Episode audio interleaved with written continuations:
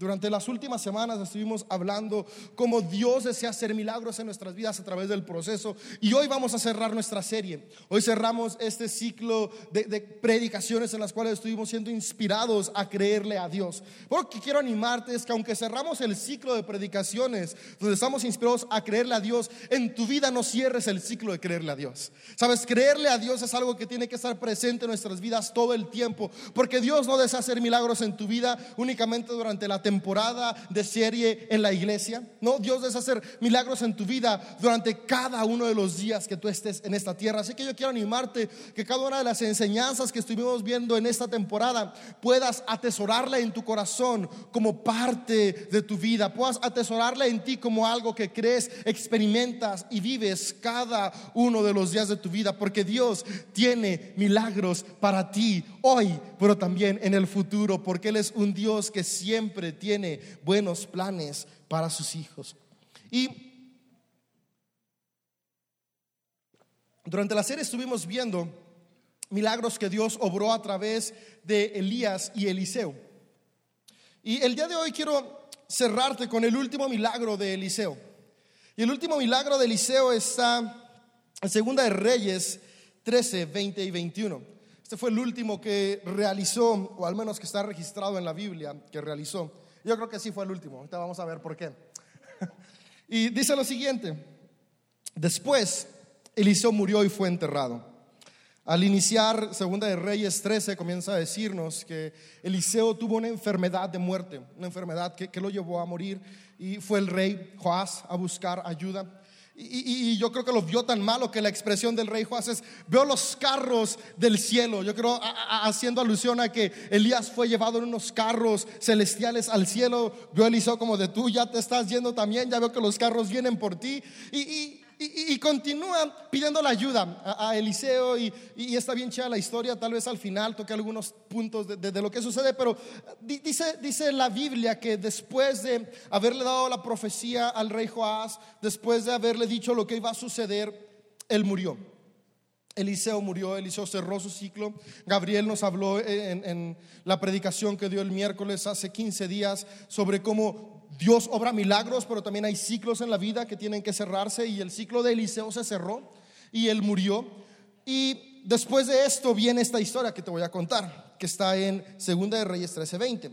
Dice, después de que Eliseo murió y fue enterrado, unos grupos, para que no se nos quedara como la idea, si se fue al cielo no, no, murió y fue enterrado, él no se lo llevaron los carros, se quedó con ganas, así como de, ya viene, ya viene, ya viene, y no vino, así que lo enterraron, dice, unos grupos de saqueadores moabitas solían invadir el país cada primavera. Cierta vez, mientras unos israelitas enterraban a un hombre, divisaron a una banda de estos saqueadores. Entonces, en el apuro, arrojaron el cuerpo a la tumba de Eliseo y huyeron. Pero en cuanto el cuerpo tocó los huesos de Eliseo, el muerto resucitó y de un salto se puso de pie. En los huesos de Eliseo aún había poder.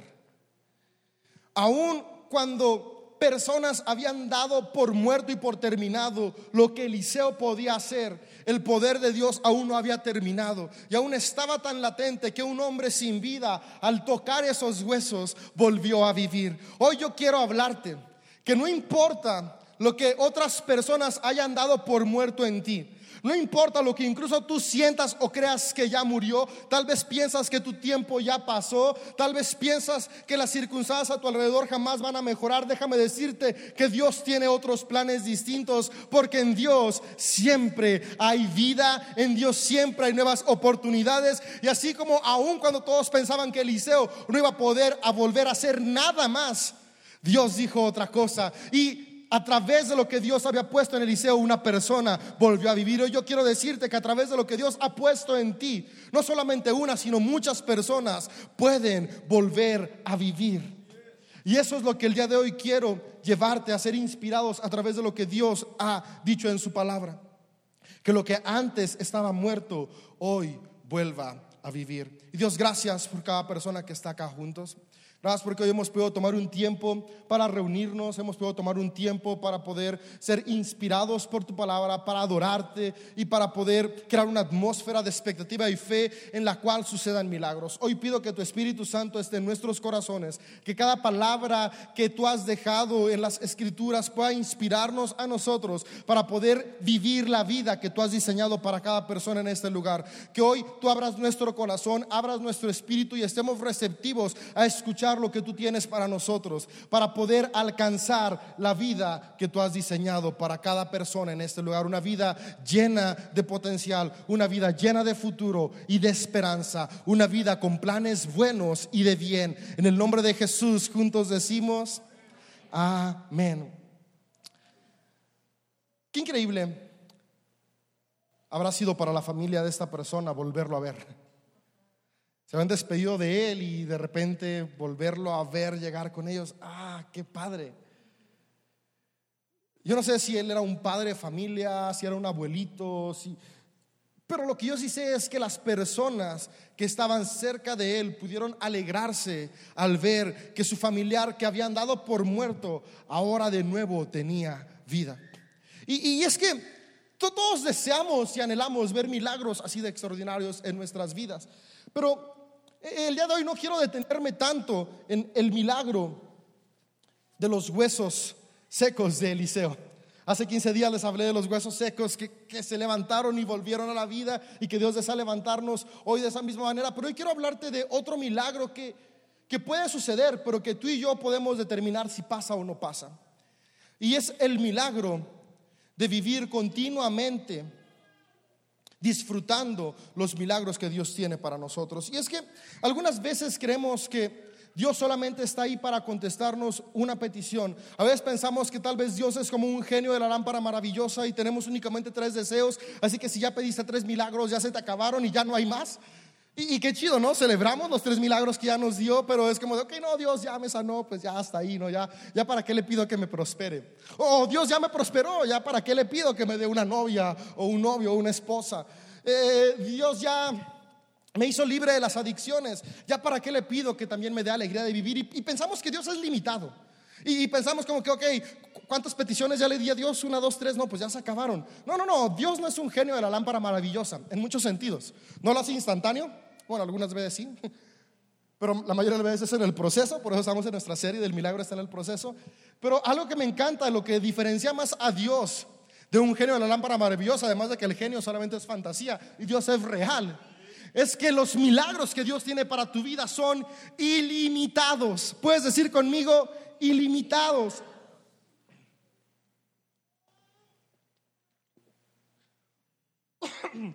Perdón, traigo la garganta algo seca. Es decir, no tienen fin. Dios desea hacer en tu vida un milagro tras otro milagro, tras otro milagro. Y algo que me llama la atención a mí de este pasaje no es tanto que un muerto haya resucitado al tocar los huesos de Eliseo. Si leemos Segunda de Reyes podemos ver cuántos milagros Eliseo obró. Y si Eliseo pudo haber hecho tantos milagros en vida, pues no es de sorprender que haya habido un milagro más, aun cuando ya estaba en la tumba. Lo que a mí me sorprende de este pasaje es que la unción de Eliseo se fue a la tumba con él. Y estuvimos viendo a Eliseo y a Elías. Y Elías no se llevó a la tumba su unción, no nada más porque no fue enterrado, fue, fue llevado al cielo, pero Elías pudo haberse llevado su unción al cielo con los carros cuando vinieron los carros por él, pero Elías le dejó esa unción a Eliseo. Y la unción que Eliseo tomó de Elías fue la que le permitió hacer todos los milagros y ser el profeta que trajo cambios y transformación a la nación de Israel.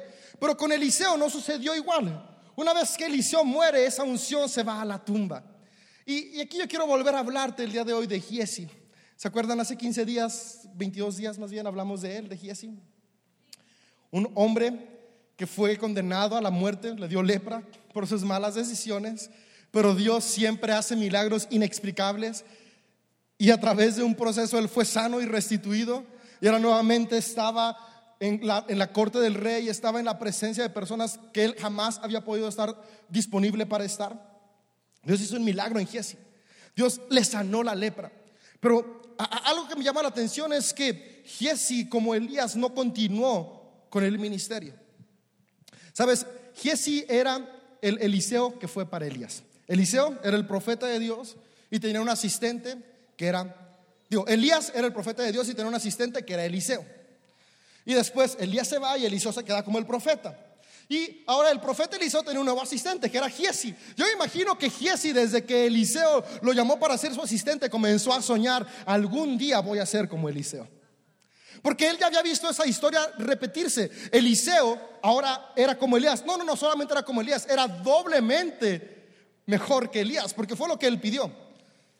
Y, yo me imagino a Giesi diciendo, algún día voy a ser como Eliseo o voy a ser el doble que Eliseo, porque si Eliseo pudo ser el doble de Elías, yo puedo ser el doble de Eliseo, por lo tanto voy a ser cuatro veces más ungido que Elías. Wow, y me lo imagino soñando y me lo imagino creando un futuro y una expectativa. Y, hablaba con su esposa y con sus hijos y hablaba con sus amigos de, no manches, Dios me ha llamado y, soy el asistente de Eliseo. No, no me imagino lo que va a suceder cuando Eliseo me dé su manto, así como Elías se lo dio. y me lo imagino creando planes para su vida.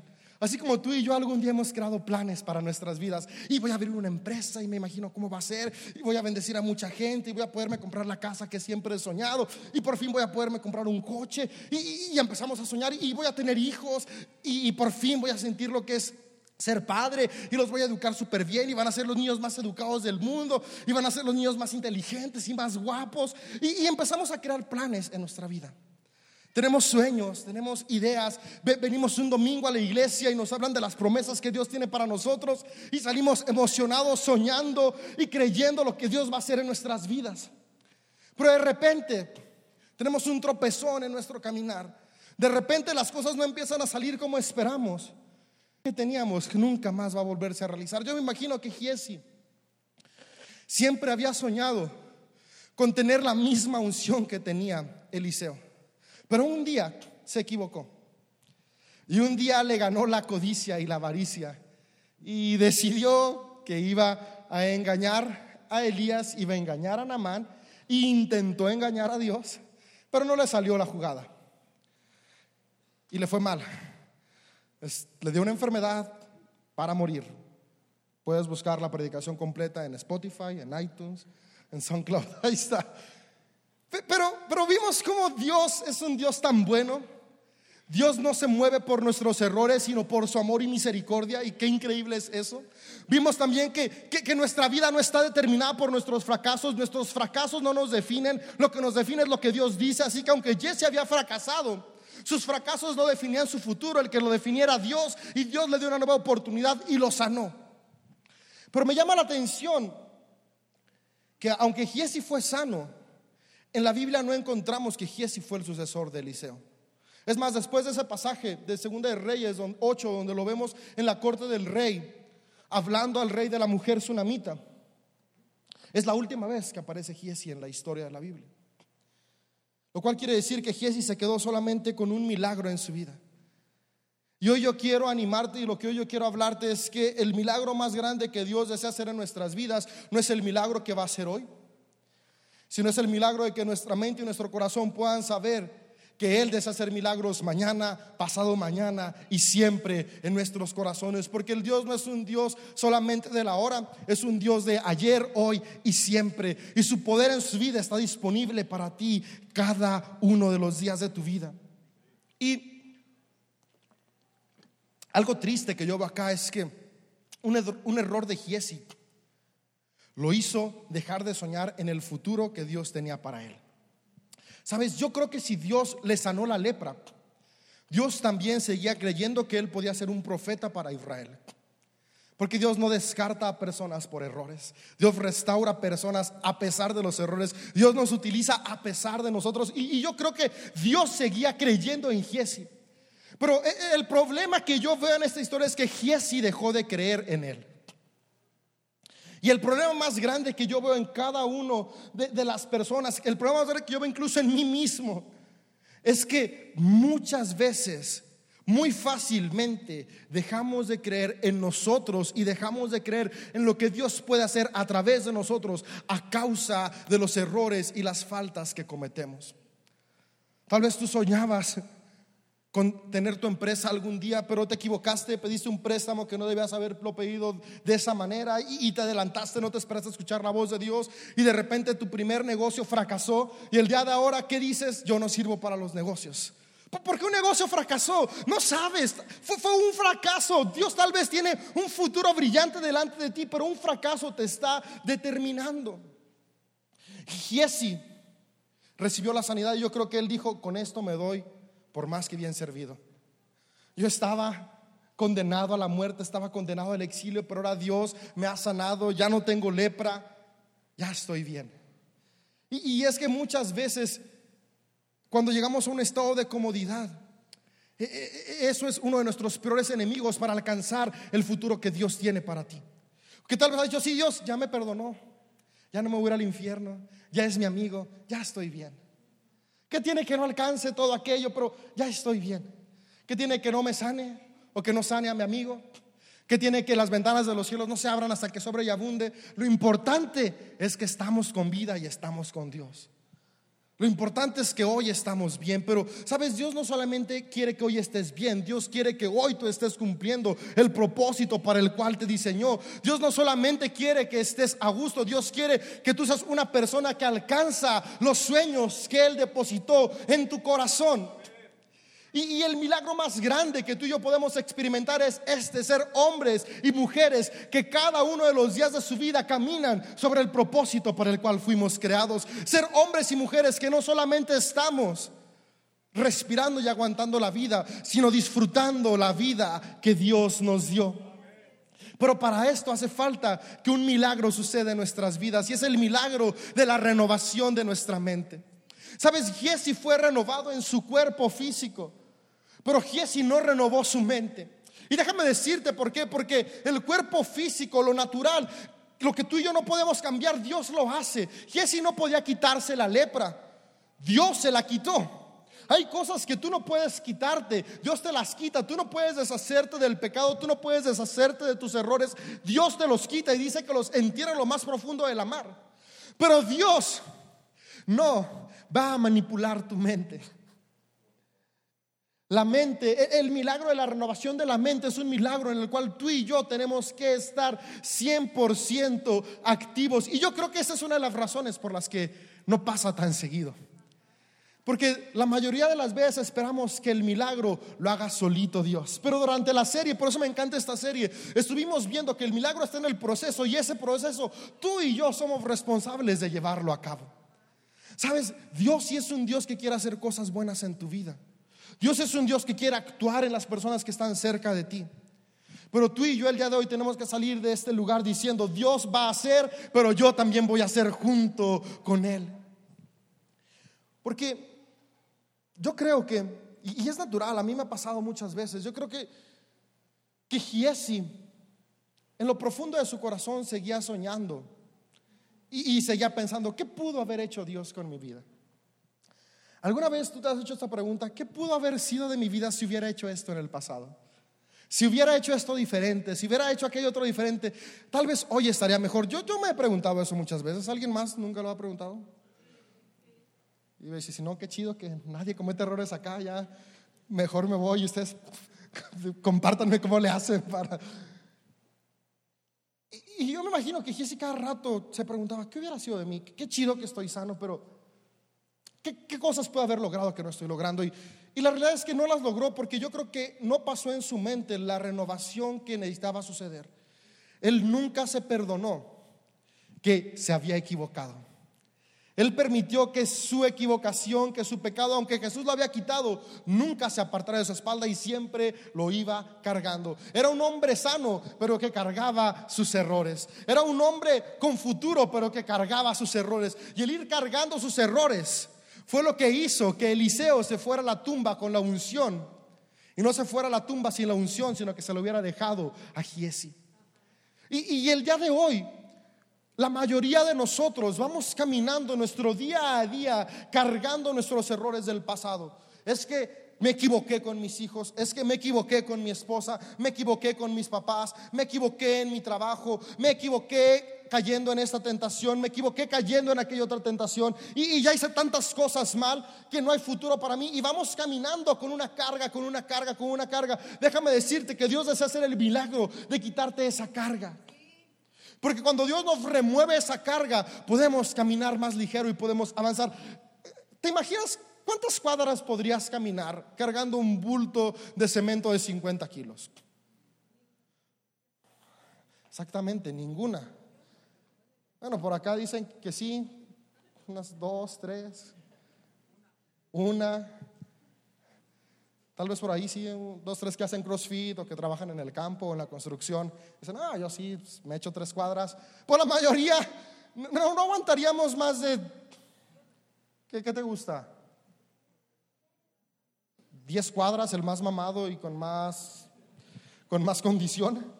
O sea, ya le estamos dando, o sea, los 50 kilos sin que baje de peso, ¿no? Porque yo me acuerdo en el campo, cuando fertilizábamos, nos echábamos como 20 kilos en el costal.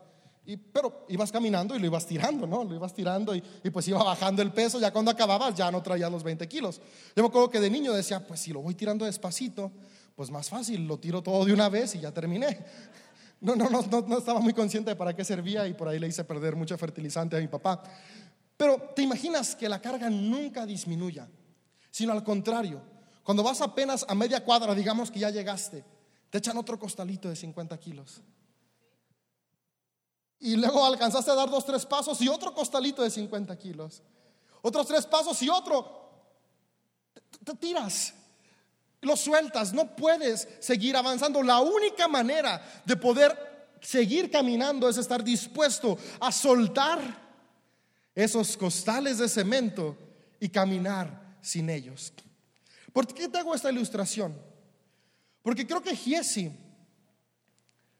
aunque Dios lo había sanado, seguía caminando la vida con estos bultos de culpa y estos bultos de remordimiento. Y, no lo culpo por, por lo que él había hecho, su familia había sufrido.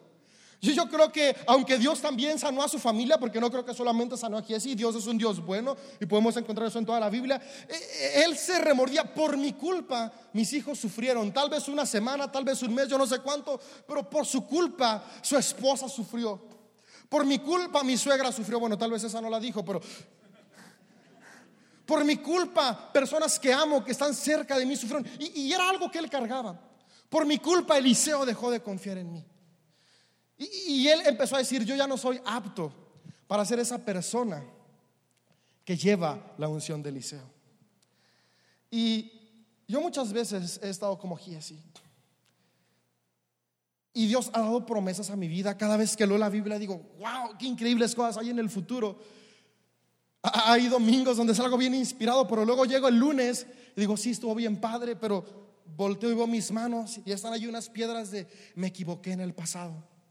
Y sí, qué bonitas promesas que Dios tiene, pero creo que no son para mí porque aquí está esta culpa, aquí están estos problemas y, voy caminando la vida lentamente y sin poder llegar hasta donde es porque voy cargando culpa, voy cargando errores, voy cargando remordimiento. Y el remordimiento, la culpa y los errores son el peor enemigo para tu futuro y para tu propósito. Porque te detienen, te anclan a un presente, te anclan a un pasado. Y aunque los días siguen avanzando, tu mente y tu corazón siguen anclados al pasado. Pero me encanta que Jesús vino a este mundo y dice, yo vine para darles una vida nueva, una vida abundante. Jesús vino para tomar nuestro pecado, quitárnoslo y enviarlo lo más lejos posible para que el día de hoy tú y yo tengamos la oportunidad de levantarnos sin ningún peso y comenzar a avanzar al propósito que Dios tiene para nosotros. Hay propósito en ti. Voltea y dile al que está a tu lado, hay propósito en ti. Dile, hay cosas extraordinarias que Dios desea hacer a través de tu vida. Vamos, dile en serio, aunque no te la creas, dile, hay cosas extraordinarias que Dios desea hacer a través de tu vida. Ok, una chance más. Voltea con el que está a tu lado y dile, hay cosas extraordinarias que Dios desea hacer a través de tu vida. Y, es que por ahí comienza. Por ahí comienza, comienza por qué creo yo que Dios puede hacer a través de mí. Porque es muy fácil creer que Dios puede hacer a través de otros algunas veces. Pues pensamos, oh, Dios, Dios no puede hacer nada a través de mí. Dios sí puede hacer algo a través de ellos.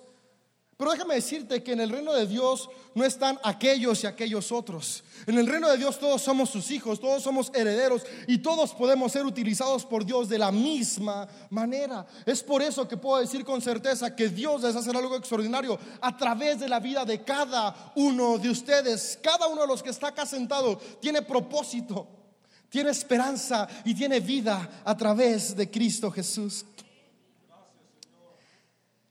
Pero ¿Cómo, podemos soltar estas cargas? ¿Cómo podemos pasar de ser Giesi a ser Eliseo? En Jesús encuentro mucha respuesta y me encanta que cuando Jesús vino a este mundo, Jesús también hizo milagros.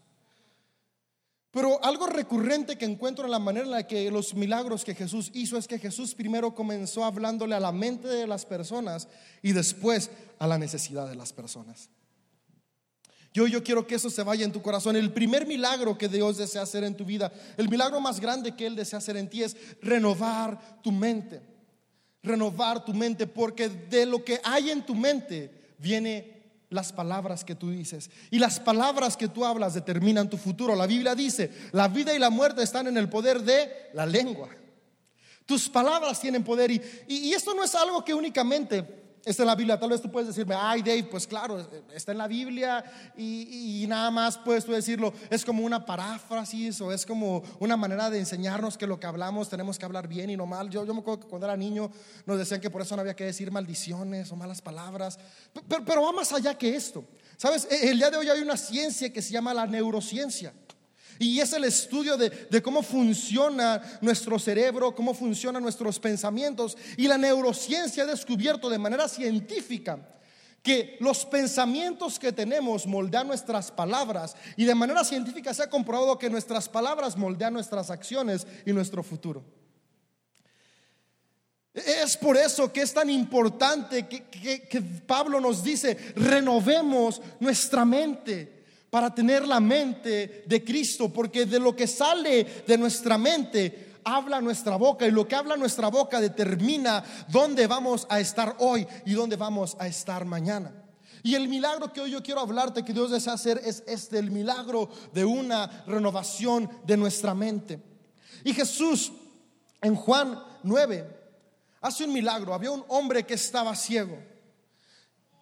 Y, y me llama la atención cómo algunas veces cuando vemos una consecuencia en las personas, cuando vemos algo, siempre estamos tratando de buscar el culpable, buscar la culpa. El ser humano es bueno para buscar culpa, porque cuando ven a este hombre que tenía esta enfermedad, ceguera, sus discípulos la pregunta que le hacen, Jesús, ¿quién pecó? ¿Él o sus papás? O sea, en lugar de decir, Jesús, ¿qué vas a hacer hoy para sanarlo?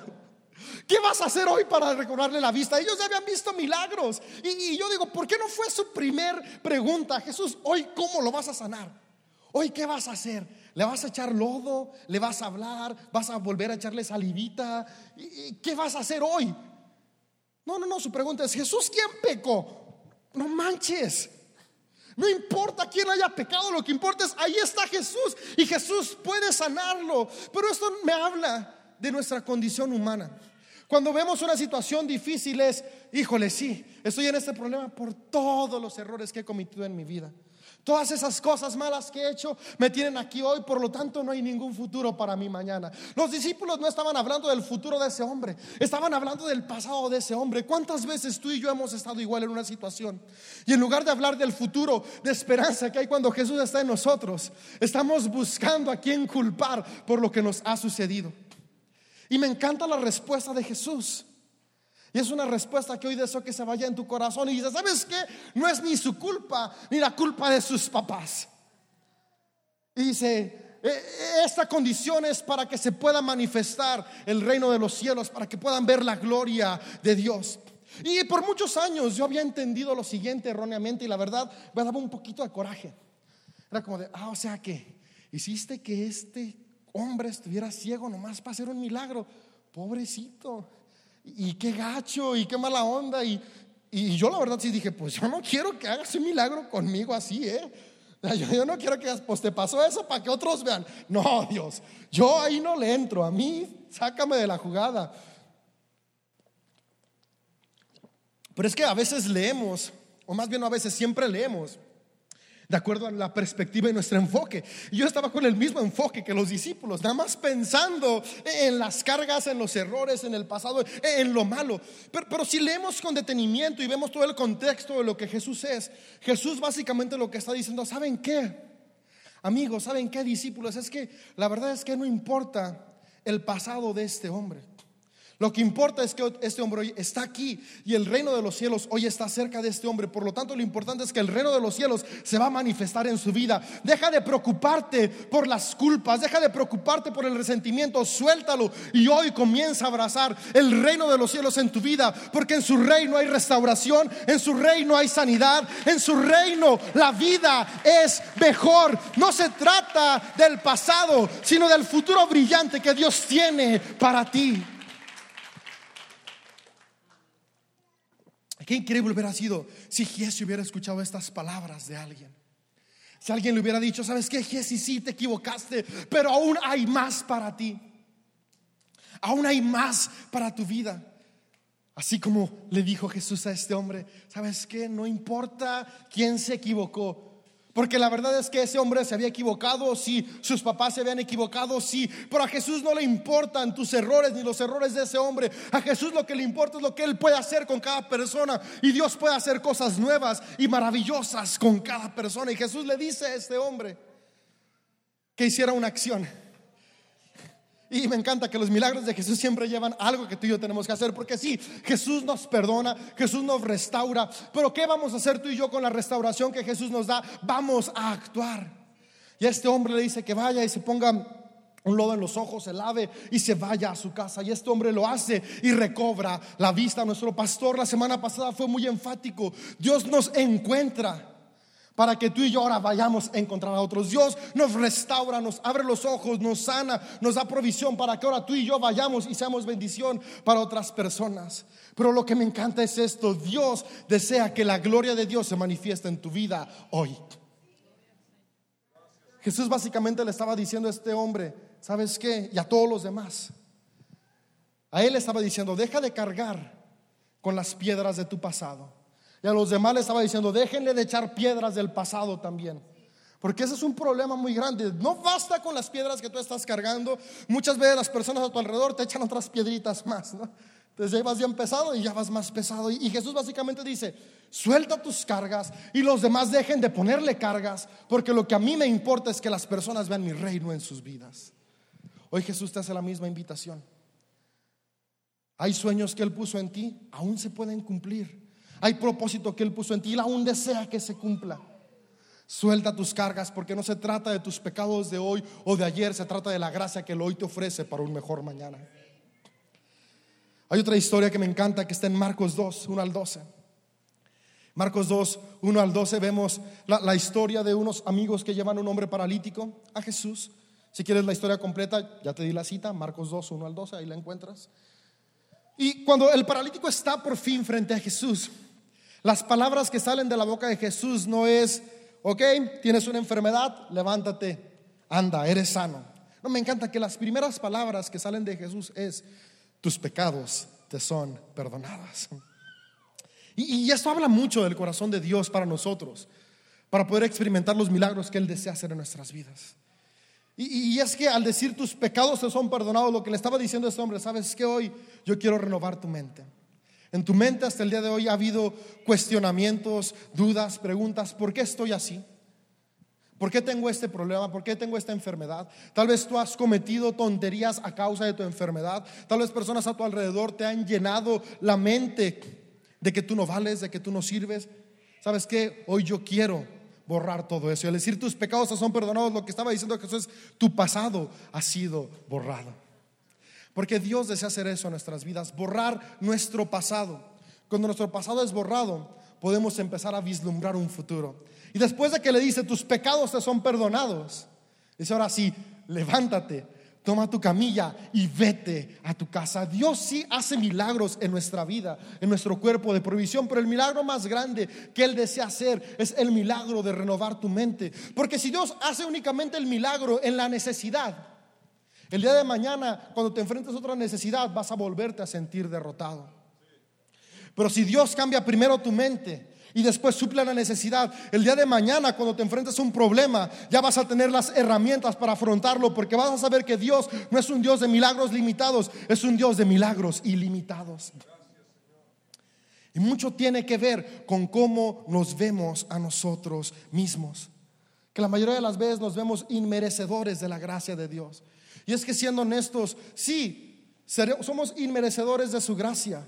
Pero algo cambia, hay un factor que cambia y ese factor es Jesús. Cuando Jesús está en ti, no importa qué tan inmerecedor seas, Dios te lo otorga, porque justamente es eso, gracia, es un regalo que Él te da sin condición. Dios tuvo gracia con Giesi. El problema es que Giesi no tuvo gracia consigo mismo. Dios hoy tiene gracia para contigo. El reto y la pregunta es, ¿vas a tener gracia para contigo mismo? ¿Estás dispuesto a soltar el pasado para abrazar y correr hacia el futuro que Dios tiene para ti? ¿Y, y cómo, cómo lo hago? Qué bonito, ¿no? Suena todo esto, pero ¿cómo lo hago? Me encanta que en el precesor de, de que fue Eliseo, encontramos la respuesta. Eliseo logró, logró transformar logró continuar el legado de Elías. Y él hizo algunos puntos prácticos que hoy yo quiero que te lleves en tu corazón. Y cuando Eliseo vio todo lo que Elías hacía, Eliseo le hizo una petición a Elías.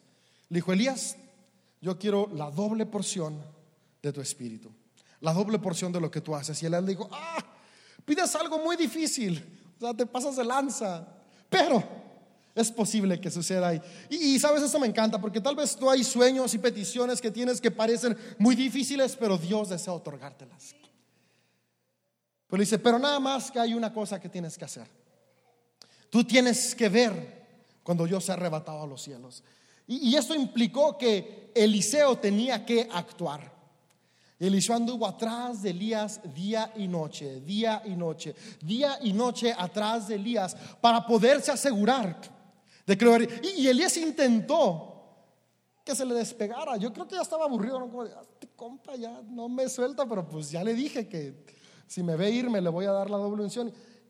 Y, tú puedes leerlo en, Reyes, puedes encontrar cómo Elías intentó muchas veces disuadir a Eliseo, pero Eliseo estaba persistente, atrás de él, atrás de él, atrás de él. Sin importar qué hiciera Eliseo, Elías estaba atrás de él. Me imagino Eliseo, como un montón de frijoles, a ver si este ya no quiere estar tan cerca de mí. Le valía el y con cubrebocas y todo, pero ahí estaba al lado de Eliseo.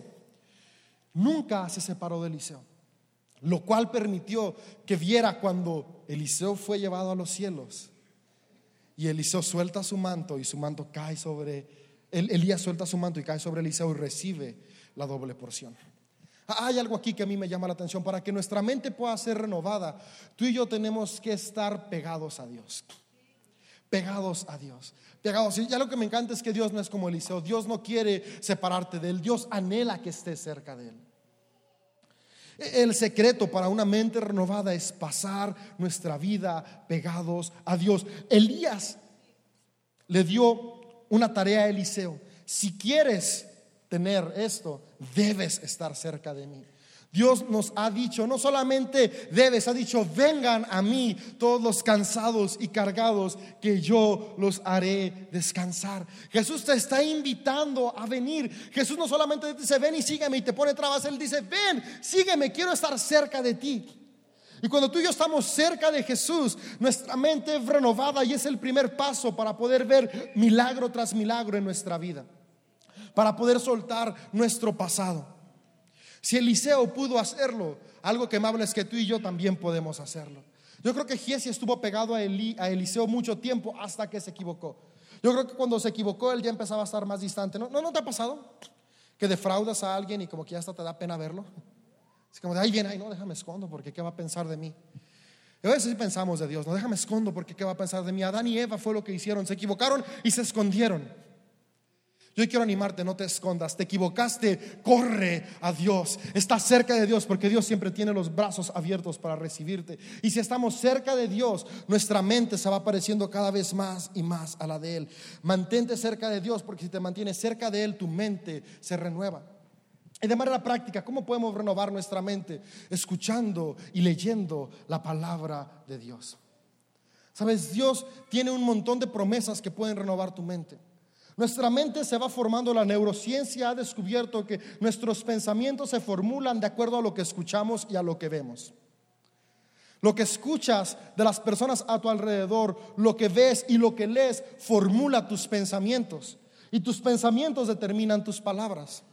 Tal vez tú viste fracaso, tal vez tú escuchaste fracaso, tal vez tú has leído de fracaso, Dios ahora quiere que tú hagas lo contrario y veas y leas de victoria, veas y leas de esperanza, escuches que hay futuro y el mejor lugar para hacerlo es en la Biblia, porque la Biblia está llena de hombres y mujeres que experimentaron momentos difíciles como tú y como yo. Pero Dios los levantó y Dios hizo el milagro. Y quiero decirte algunas promesas que están en la Biblia que pueden restaurar nuestra mente y nuestro corazón. Dios quiere que cambies el no puedo, Dios quiere que cambies el no soy suficiente, Dios quiere que cambies tu fracaso, tus errores y los sueltes y los sustituyas por lo siguiente. Dios te dice que tú eres su elegido. Y si no me la crees, puedes buscarlo en Tesalonicenses 1:4. Dios te dice que eres llamado por Dios. Segunda de Timoteo 1:9. Dios te dice que tú eres transformado a su imagen. Dios te ha hecho una nueva criatura. Eso puedes encontrarlo en 2 de Corintios 3:18. Dios dice que eres una nueva creación. Las cosas viejas pasaron, ahora todas son hechas nuevas. Tu pasado Dios lo ha redimido, ahora te ha hecho una nueva persona. Él dice que Él ha perdonado todos tus pecados, por lo tanto eres perdonado.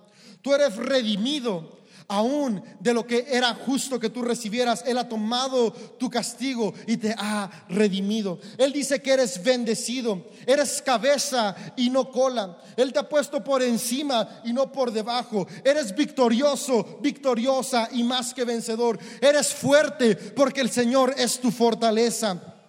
Él ha sanado y ha llevado tus dolores y heridas en la cruz. Por lo tanto, eres una persona con salud. Él te ha hecho libre de toda condenación y de toda taruda. Por lo tanto, puedes decir que hay libertad en ti. Él te ha dado alegría y gozo de salvación. Él te ha reconciliado con Dios. Por lo tanto, ahora eres llamado amigo de Dios. Él te ha hecho heredero junto con Cristo. Por lo tanto, ahora todas las promesas de Jesús también pertenecen a ti. Él te ha aceptado. Por lo tanto, eres alguien que tiene un lugar en la casa de Dios. Eres aceptado, eres aceptada. Él te ha hecho completo, es decir, tienes todo lo que necesitas para alcanzar tu propósito. Pero por sobre todo, Él te ha hecho su hija, Él te ha hecho su hijo. Eres hijo, eres hija de Dios. Y si Dios es tu Padre, tienes todo lo que necesitas para seguir avanzando en la vida.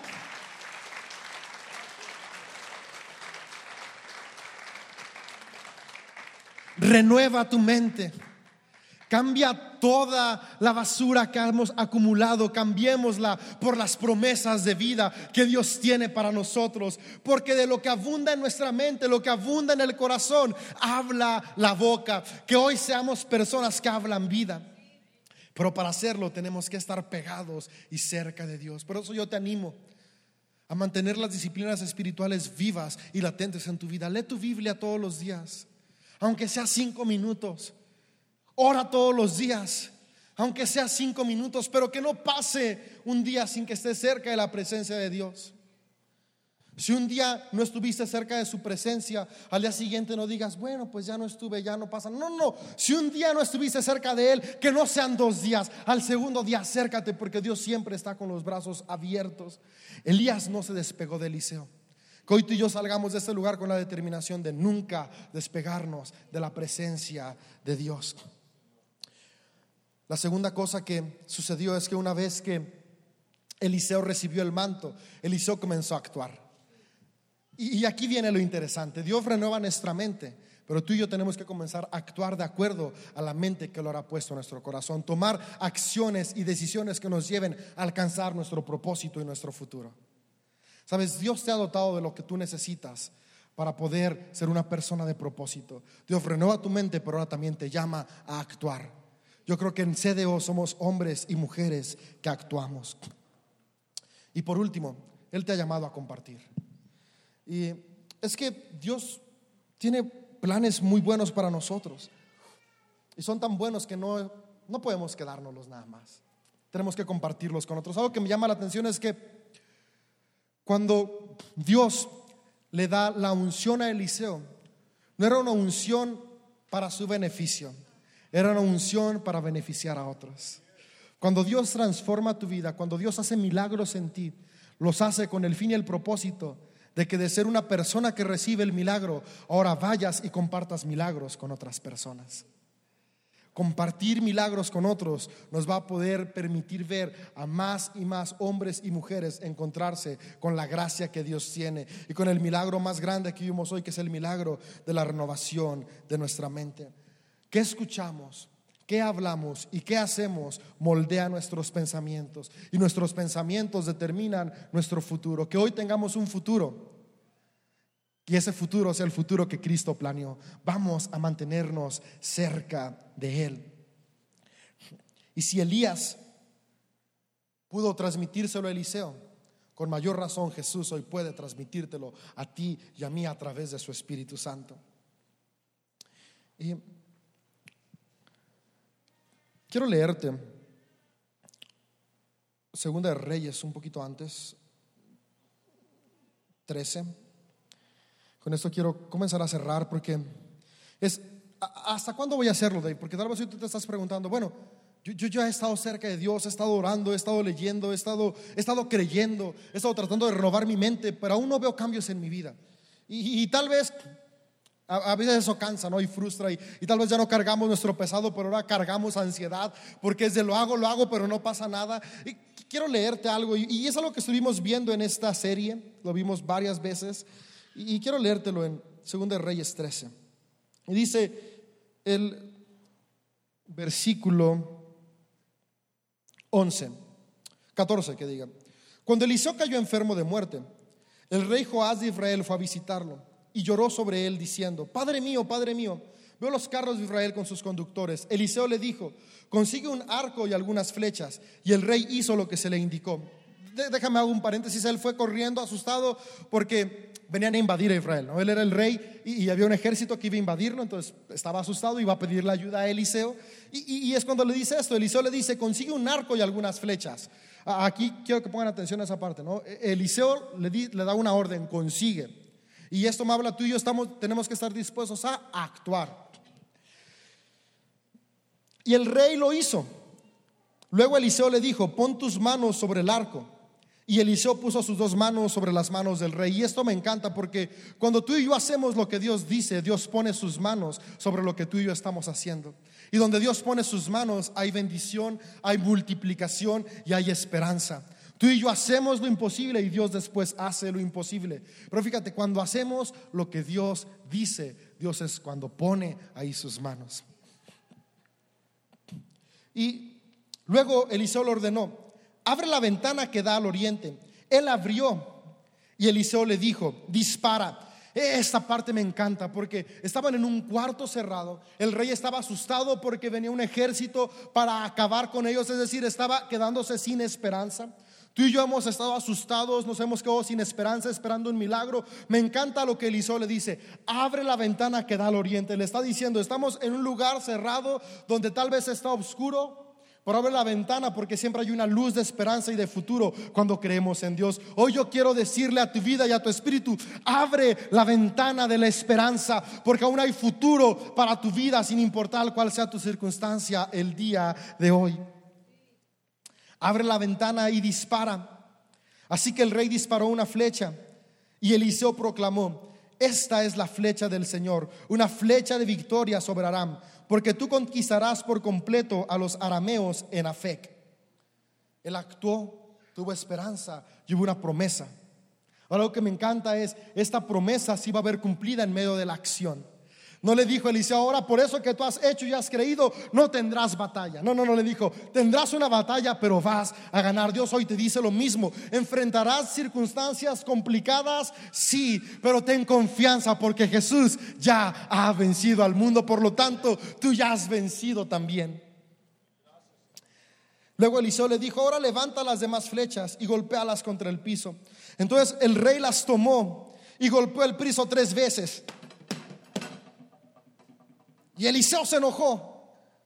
Y yo siempre dije, ¿por qué se enojó Eliseo si hizo lo que le dijo? Eliseo nada más le dijo, golpea contra el piso las flechas. Y el rey lo hizo. Una, dos, tres. Debió haber dicho, ah, muy bien, ya hiciste lo que te dije. Pero fíjate, dice Eliseo lo siguiente. El hombre de Dios se enojó con él y exclamó, tendrías que haber golpeado el piso cinco o seis veces. Así hubieras vencido a Aram hasta destruirlo por completo. Ahora, ahora saldrás vencedor solamente tres veces. Después Eliseo murió y fue enterrado. Y yo me imagino al rey frustrado, perdón, ya lo tiré por allá, así de frustrado. ¿Por qué no me dijo Eliseo, golpea seis veces? O sea, yo, Eliseo, ¿por qué te enojas conmigo? Tú solo me dijiste golpea, no me dijiste cuántas veces. Yo hice lo que me dijiste, golpeé tres veces, o más bien golpeé. Y, Eliseo dice, no, es que debiste haber golpeado cinco o seis veces, porque así hubieras vencido por completo. Y esto me habla de algo. Muchas veces estamos dispuestos a hacer las cosas que Dios nos pide, estamos dispuestos a renovar nuestra mente, pero en nuestros propios términos. Pero yo quiero animarte a no darte por vencido. Cuando Dios te diga que hagas algo, no. Uno, dos, tres y ya, no, no, no, no. Yo me imagino que Eliseo esperaba que, ese hombre agarrara con expectativa las flechas y después de que le dijo, vas a ganar, él se llenara de infundia, se llenara de energía y dijera, sí, todo emocionado porque iba a ganar. Y, hubiera dicho, no manches, sí, vas a vencer así al enemigo. y algunas veces en nuestra vida es Dios nos da una promesa, Dios dice que va a ser el milagro, lloramos una, dos, tres veces, Dios no lo hizo, ok, ya dejo de orar. Hoy yo quiero animarte, ¿hasta cuándo vamos a orar? Hasta que suceda el milagro. ¿Hasta cuándo vamos a creer? Hasta que nuestra vida sea transformada. ¿Hasta cuándo vamos a alabar? Hasta que la presencia de Dios esté en nuestra vida. ¿Hasta cuándo vamos a seguir ayunando con fervor? Hasta que veamos la sanidad de las personas que amamos. ¿Hasta cuándo vamos a orar como iglesia? Hasta que el milagro suceda no una, no dos, no tres, hasta que suceda. El milagro está en el proceso. El milagro está en el proceso. La mujer siguió virtiendo aceite hasta cuando, hasta que todas estuvieron llenas. El, el, siervo de Elías siguió yendo a la montaña a ver si la nube se veía. ¿Hasta cuándo? Hasta que la lluvia llegó. ¿Hasta cuándo vamos a seguir creyendo? ¿Hasta cuándo vamos a seguir orando? ¿Hasta cuándo vamos a seguir actuando? Hasta que el milagro suceda en nuestras vidas. Y una vez que el milagro suceda, ¿qué vamos a hacer? Volver a actuar y volver a creer porque hay más milagros esperándonos. Porque Dios no es un Dios que solamente te lleva de lo malo a lo bueno. Dios es un Dios que te lleva de lo bueno a lo mejor. Y en Dios siempre hay más. Puedes decir conmigo, yo creo que en Dios siempre hay más. Vamos a orar, vamos a creer hasta que el milagro suceda. Que la unción de Dios, que los milagros que Dios quiera hacer contigo no se vayan a la tumba que los milagros que Dios quiera hacer contigo impacten a las siguientes generaciones, porque vamos a seguir creyendo hasta que veamos el milagro en nuestras vidas. Que nos ponemos de pie.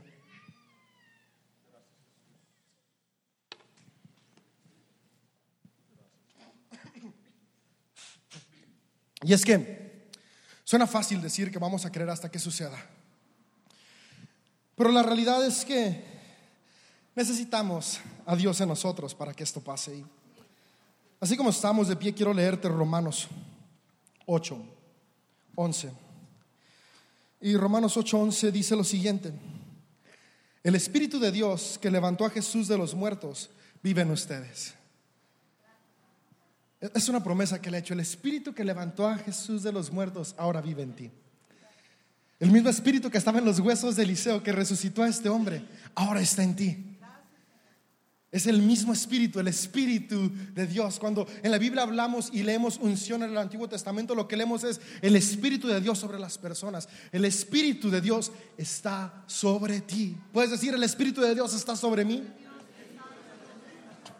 Si así como Dios levantó a Cristo de los muertos, Él dará vida a sus cuerpos mortales mediante el mismo Espíritu. Él promete que Él te va a dar vida que Él va a traer vida a tu cuerpo, Él va a traer vida a tu espíritu, Él va a traer vida a tu propósito.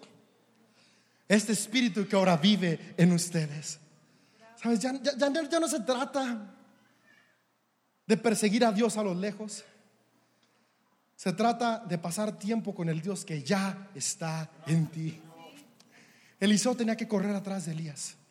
Tú solamente tienes que ser consciente cada día que Dios ya está en ti a través de su espíritu y pasar tiempo con el Dios que ya habita en ti. Dice, por lo tanto, amados hermanos, no están obligados a hacer lo que su naturaleza pecaminosa los incita a hacer. Pues si viven obedeciéndola, morirán. ¿Y, ¿Y, por qué morimos? Porque el pecado nos carga de remordimiento, nos carga de culpa y nos aplasta y no nos deja ver el futuro. Pero me encanta ver lo que dice. Pero si mediante el poder del Espíritu hacen morir las acciones de la naturaleza pecaminosa, vivirán. Y es que el Espíritu es el único que puede quitar toda carga de nosotros. Y cuando el Espíritu la quita, la promesa es vivirán. ¿Qué necesita hoy vida en ti? Tus emociones, tus relaciones, tu cuerpo físico, el cuerpo de alguien cerca de ti, tus finanzas. Dios tiene una promesa y Él dice, vivirán vivirán. Pues todos los que son guiados por el Espíritu de Dios son hijos de Dios. Y ustedes no han recibido un espíritu que los esclavice al miedo. En cambio, recibieron el Espíritu de Dios cuando Él los adoptó como sus propios hijos. Ahora lo llamamos Abba Padre. Que tu mente siempre recuerde, ahora eres hijo de Dios. Una mente renovada que te recuerde que puedes estar cerca de tu papito. Pues su espíritu se une a nuestro espíritu para confirmar que somos hijos de Dios. Así que como somos sus hijos, también somos herederos. Puedes decir conmigo, soy heredero. De hecho, somos herederos junto con Cristo de la gloria de Dios. Pero si vamos a participar de su gloria, también participaremos de su sufrimiento. Tú y yo somos herederos junto con Cristo. Tú y yo estamos destinados a ser como Jesús. Y, y sí, Jesús sufrió. Jesús tuvo dificultades en la vida. Y, lo que yo entiendo aquí es que vamos a tener dificultades en la vida. Pero dice que así como participamos del sufrimiento humano, porque Jesús fue humano, tan humano como tú y como yo, y, y, por eso sufrió, también vamos a participar de la gloria de Dios. Y la gloria de Dios fue que aunque sufrió, al tercer día se levantó entre los muertos y el día de hoy Él vive y reina con gloria. Aunque hoy está sufriendo, la promesa es, Dios va a resucitar tu vida, Dios va a resucitar tu propósito, tu futuro, va a resucitar lo que ha muerto dentro de ti para darte vida. En Dios siempre hay más. Hay más milagros, hay más esperanza y hay más vida.